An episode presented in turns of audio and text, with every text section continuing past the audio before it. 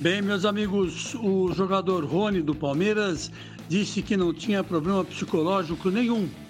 Isso depois que ele marcou um gol na goleada do Palmeiras sobre o Bolívar, né?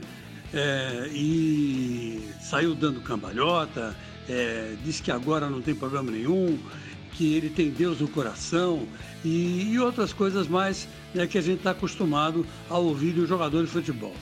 Bom, de qualquer forma, ele tinha problemas sim psicológicos. Ele estava muito nervoso, muito ansioso, muito precipitado, né?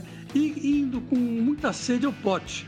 E isso atrapalhava consideravelmente né, o seu rendimento em campo. Né? Evidente que ficava claro isso.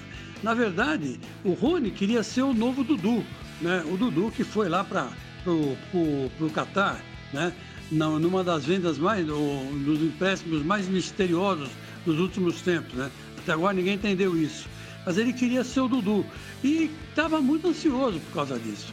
Aí, com o gol, evidentemente, essa, essa, esse nervosismo, essa precipitação devem diminuir. Mas, né, isso não quer dizer que o problema dele foi resolvido. Afinal de contas, ele fez um golzinho, né? Não foi 10, não foi 100, não foi mil, foi um golzinho só.